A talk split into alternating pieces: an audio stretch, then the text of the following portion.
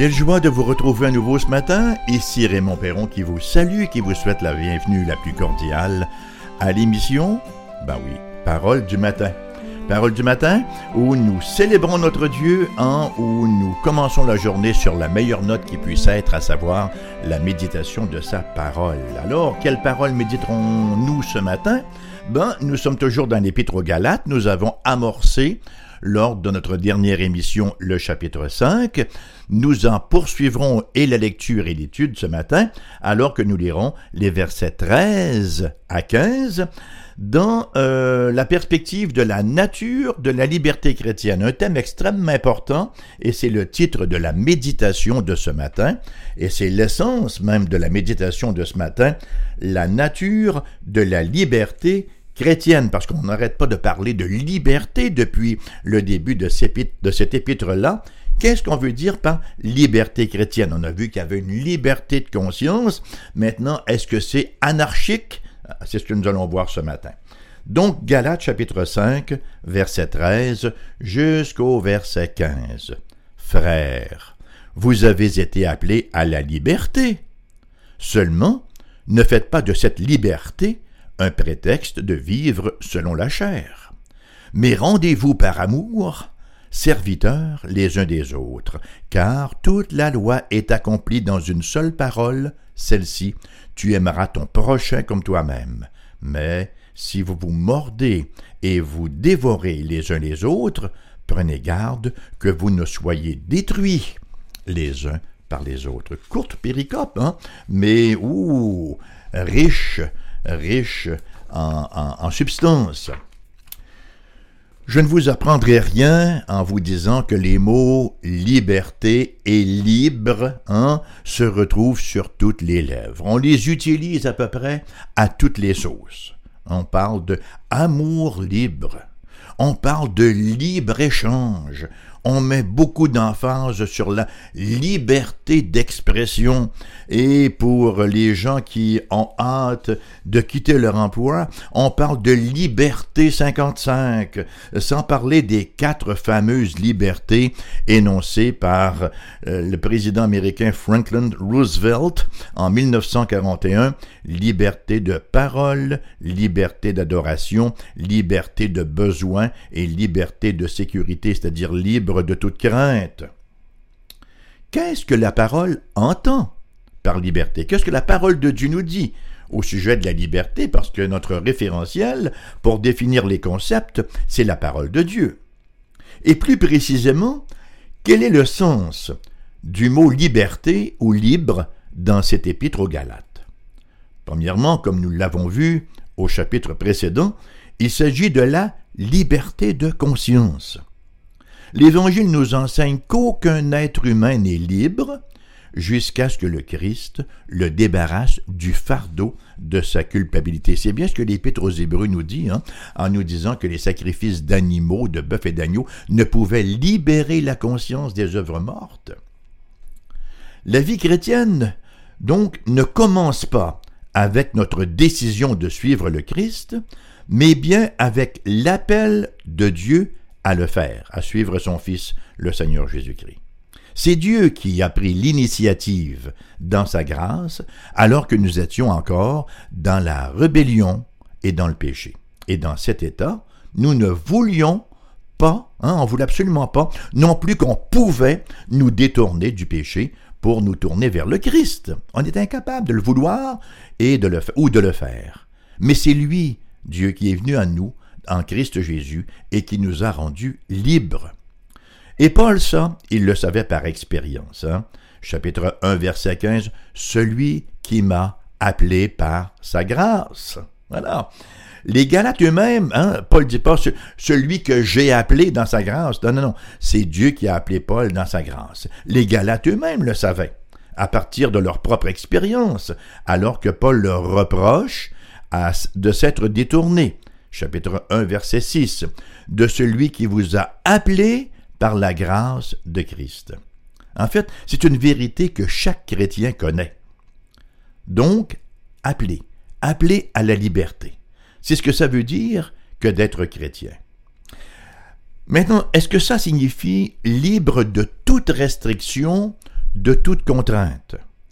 Est-ce que liberté chrétienne est synonyme de vie anarchique? Paul lui-même, d'ailleurs, avait à essuyer les critiques de ses détracteurs qui l'accusaient à cet effet-là. C'est ainsi qu'après l'affirmation de notre appel à la liberté, Paul va immédiatement s'attarder à définir cette liberté à laquelle nous sommes appelés, dans le but bien sûr de clarifier les fausses conceptions et de protéger contre les abus irresponsables. En simple, la liberté, ce n'est pas une liberté hors contrôle. Une liberté hors contrôle, ce n'est plus une liberté. Trois éléments principaux se dégagent justement de ces versets que nous avons lus ce matin, ces trois versets. Hein. Premièrement, la liberté et l'indulgence de la chair. Deuxièmement, la liberté et le prochain. Et troisièmement, la liberté et la loi de Dieu. Alors à partir de ces trois pivots, nous allons voir ce que l'apôtre a à nous dire sur cette question si fondamentale de la liberté. D'abord, liberté et indulgence de la chair, première partie du verset 13. Nous lisons ceci. Frères, frères, vous avez été appelés à la liberté. Seulement, ne faites pas de cette liberté un prétexte de vivre selon la chair. La chair, dans le langage de l'apôtre Paul, ce n'est pas ce qui recouvre nos os, hein? Euh, ce n'est pas la viande, pour ainsi dire, mais c'est notre nature humaine déchue hein, que nous avons hérité de nos parents puis eux, ils l'ont hérité également de leurs parents et eux aussi de leurs autres parents, de sorte qu'on remonte jusqu'à nos premiers parents en Éden. Alors le mot sarcos a cette signification-là, chair, parle de notre nature déchue. Et cette notion de chair fait donc référence au fait que nous sommes centrés sur nous-mêmes et en conséquence enclins au péché.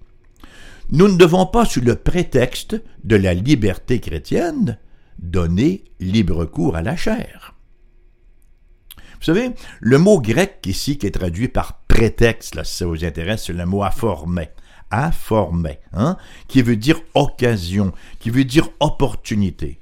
Ben, c'est un mot qui est utilisé dans un contexte militaire pour décrire un lieu d'où on va lancer une offensive. En quelque sorte, c'est un mot qui décrit une base d'opération chez les militaires.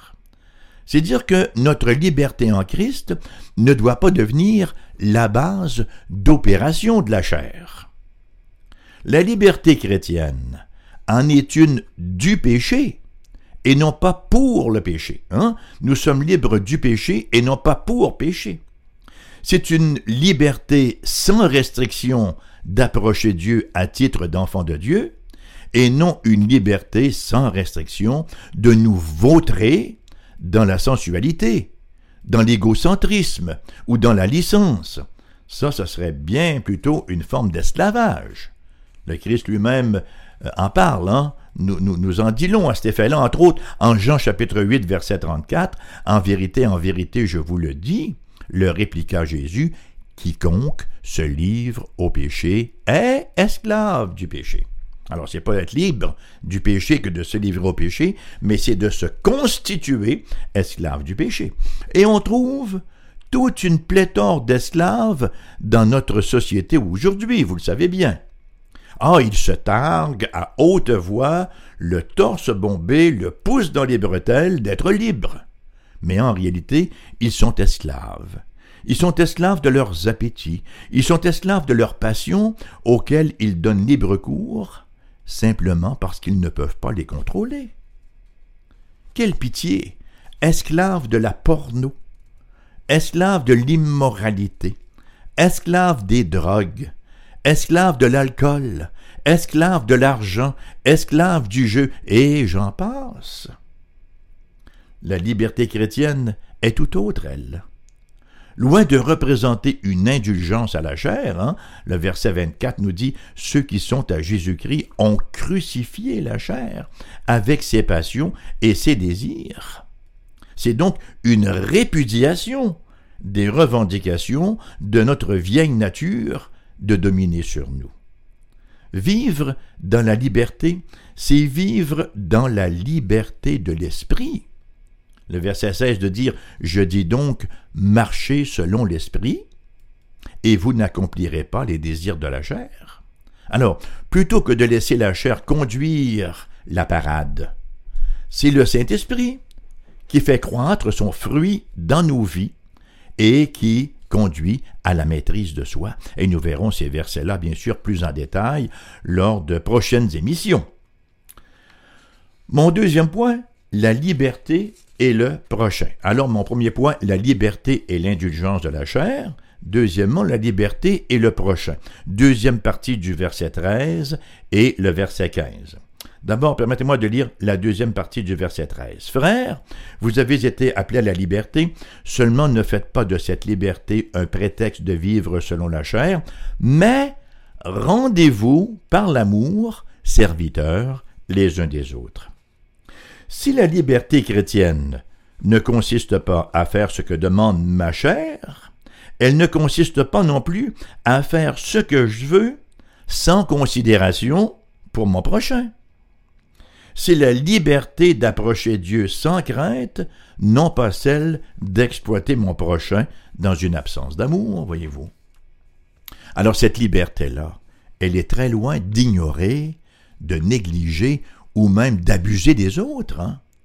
Mais elle me commande au contraire de les aimer, et dans cette perspective-là, aimer veut dire me mettre au service de les servir. Quelqu'un a dit, l'homme ne, ne naît pas libre, il le devient à condition de servir. Nous ne devons pas nous servir des autres pour notre propre intérêt. Hein? Nous avons à respecter les autres comme des personnes, non pas comme des objets. Nous avons à nous mettre à leur service. Rendez-vous par l'amour, serviteurs les uns des autres, et vous avez vraisemblablement déjà entendu le verbe douléo, qui veut dire rendez-vous esclaves les uns des autres. Hein. Vraiment, c'est un service très actif pour les uns pour les autres, un service très nécessaire. Nous sommes devant ce qui nous semble être a priori là un paradoxe remarquable. D'abord, d'un point de vue chrétien, la liberté est une forme d'esclavage, non pas de la chair, mais du prochain. Nous sommes libres dans notre relation avec Dieu, mais nous sommes esclaves dans nos relations les uns avec les autres. Et c'est ça, chers amis, le sens de l'amour, vous savez. Si nous nous aimons les uns les autres, qu'est-ce que nous allons faire de facto? Ben nous allons nous mettre au service les uns des autres. Nous allons certainement nous aligner sur la mise en garde du verset 15, qui nous dit Mais si vous vous mordez et vous dévorez les uns les autres, prenez garde que vous ne soyez détruits les uns par les autres. L'amour, vous savez, loin d'être destructeur, l'amour sert, l'amour construit. D'ailleurs, Paul dira plus tard au verset 22, parlant du fruit de l'esprit, mais le fruit de l'esprit, c'est l'amour.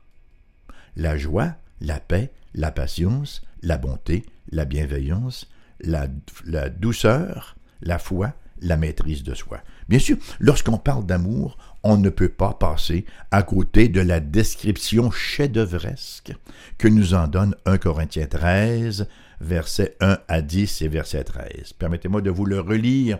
C'est un véritable chef-d'œuvre. C'est une belle description de Dieu en même temps, parce que Dieu est amour. Quand je parlerai, les langues des hommes et des anges.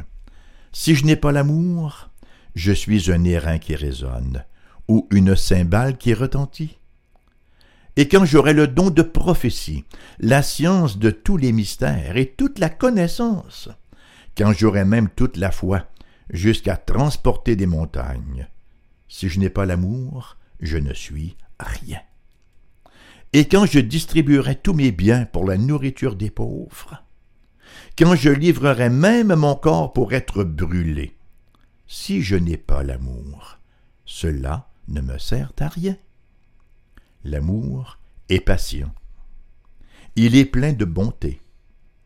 L'amour n'est point envieux. L'amour ne se vante point. Il ne s'enfle point d'orgueil. Il ne fait rien de malhonnête. Il ne cherche point son intérêt. Il ne s'irrite point il ne soupçonne point le mal. Il ne se réjouit point de l'injustice, mais il se réjouit de la vérité. Il excuse tout. Il croit tout, il espère tout, il supporte tout. L'amour ne périt jamais. Les prophéties seront abolies. Les langues cesseront. La connaissance sera abolie, car nous connaissons en partie et nous prophétisons en partie. Mais quand ce qui est parfait sera venu, ce qui est partiel sera aboli. Et le verset 13 maintenant. Maintenant donc ces trois choses demeurent. La foi, l'espérance, l'amour. Mais la plus grande de ces choses, c'est l'amour. Voyez, c'est dire que l'amour, très, très, très loin d'être possessif, passez-moi l'expression, il est plutôt expansif. Hein? Il s'oublie, il s'étire, prend de l'expansion, il s'étire pour les autres. Et ça m'amène à mon troisième point, la loi est, euh, ou plutôt la liberté est la loi de Dieu. Donc mon premier point, la liberté et l'indulgence de la chair. Mon deuxième point, la liberté et le prochain.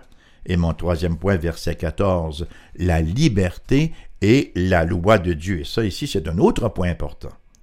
Verset 14. Car toute la loi est accomplie dans une seule parole, celle-ci. Tu aimeras ton prochain comme toi-même. Il nous faut bien prêter attention aux propos de l'apôtre ici. Il ne dit pas là, comme certains moralistes contemporains, que si nous aimons, nous nous aimons les uns les autres, bon, il nous est permis de transgresser la loi dans l'intérêt de l'amour. Paul dit plutôt que si nous nous aimons les uns les autres, nous accomplissons la loi. On ne la transgresse pas, hein? on l'accomplit. Alors, quelle est donc cette relation d'un chrétien avec la loi? Bon, c'est vrai que Paul nous dit que si nous sommes chrétiens, nous avons été libérés de la loi, que nous ne sommes plus sous sa garde, et que nous ne devons plus nous soumettre à ce joug. Il nous faut cependant comprendre l'ensemble du discours. Notre liberté chrétienne, notre liberté de la loi concerne notre relation avec Dieu, dans le sens que notre acceptation par Dieu ne repose pas sur nos œuvres ou sur notre obéissance aux exigences de la loi, mais sur la foi en Jésus-Christ, qui a porté la malédiction de nos péchés à la croix. Ainsi, lorsque la parole de Dieu nous dit que Christ est la fin de la loi, la parole de Dieu n'est pas en train de nous dire que Dieu est devenu sans loi, ou que Dieu est devenu hors la loi, voilà, on a mis la loi dehors, maintenant tout le monde fait ce qui, lui semble bon, pas, pas, du tout. Nous lisons dans Romains, chapitre 10, verset 4, Christ est la fin de la loi, mais il n'y a pas de point là. La phrase continue. Christ est la fin de la loi pour la justification de tous ceux qui croient. Voyez-vous, on ne peut pas être justifié par la loi, mais ça ne veut pas dire qu'il n'y a plus de loi. Christ l'a accompli pour nous, pour notre justification. D'ailleurs, le mot traduit par fin, le mot telos, qui veut dire but, conclusion, et c'est pour la justification. Et comme l'apôtre Paul l'a déjà dit encore et encore, hein, il l'a répété à maintes reprises, personne ne sera justifié par les œuvres de la loi, seule l'œuvre du Christ peut nous conférer la justification. Maintenant, une fois justifié, qu'est-ce qui se produit? Une fois justifié, nous commençons notre marche dans la sanctification, une marche progressive. Bien sûr, il y a la sanctification instantanée et il y a l'aspect progressif. Hmm? Alors, euh, une fois justifié donc dans notre marche progressive de la sanctification, la loi représente un guide précieux. Écoutez bien ce que Jésus va dire euh, dans l'Évangile selon Jean, chapitre 14, verset 15. Si vous m'aimez, ah, qu'est-ce que vous faites? Gardez mes commandements. Il ne dit pas achetez-moi des fleurs ou du chocolat. Si vous m'aimez, gardez mes commandements. Comment peut-on exprimer notre amour pour Dieu en réponse au sien? Ben, c'est très simple. En lui faisant plaisir, pour ainsi dire, en gardant ses commandements. D'ailleurs, chers amis, à quel moment commence-t-on à prendre intérêt aux commandements de Dieu? Certainement pas avant notre conversion. Hein. On les trouve dépassés, on les rationalise, on les réduit, on préfère les ignorer, mais lorsque l'Esprit de Dieu nous habite et nous éclaire, alors là, on commence à voir toute la beauté, toute la sagesse de ses commandements, et on ne peut que désirer s'y conformer. Bon, revenons au verset 14. Car toute la loi est accomplie dans une seule parole, celle-ci tu aimeras ton prochain comme toi-même. D'abord, soyons au clair. On ne peut véritablement aimer notre prochain sans d'abord aimer Dieu. Hein? Si on aime notre prochain, toute la deuxième table des commandements est accomplie. Tu ne tueras point, tu ne commettras point d'adultère, tu ne déroberas point, tu ne convoiteras point, tu ne porteras point de faux témoignages, etc., etc. Alors, si on aime le prochain, bien sûr, on ne tuera pas, hein, on n'ira pas commettre un adultère avec sa femme, on n'ira pas le voler, on convoitera pas ce qu'il a, et on ne détruira pas sa réputation par de faux témoignages et euh, toute autre forme de manquement à l'amour. L'apôtre Paul va tenir d'ailleurs un propos semblable. Euh, dans le prochain chapitre de l'Épître aux Galates, chapitre 6, verset 2, il dira Portez les fardeaux les uns des autres, et vous accomplirez ainsi la loi de Christ. Cette péricope, vous savez, elle est particulièrement pertinente dans la culture ecclésiale présente, où on tend à rejeter l'autorité. Les propos de ces versets traitent de la relation entre la liberté la licence, la loi et l'amour. Il nous rappelle que nous sommes appelés à la liberté, la liberté qui est la paix avec Dieu, la purification de nos consciences par la foi au Christ crucifié et ressuscité. Et il nous est aussi spécifié, comme comme s'exprime cette délivrance du système de mérite, comment cela se vit dans notre éthique, de même que dans notre relation avec Dieu et avec le prochain. Vous aurez peut-être noté que l'amour, ou je devrais dire la double direction de l'amour qui nous est synthétisée ici, hein, dans le résumé que Christ lui-même a fait des commandements, en réponse à la question d'un docteur de la loi, à savoir quel était le plus grand commandement Qu'est-ce que le Christ a répondu? En Matthieu chapitre 22, verset 37-40, Jésus lui répondit, Tu aimeras le Seigneur ton Dieu de tout ton cœur, de toute ton âme et de toute ta pensée. C'est le premier et le plus grand commandement.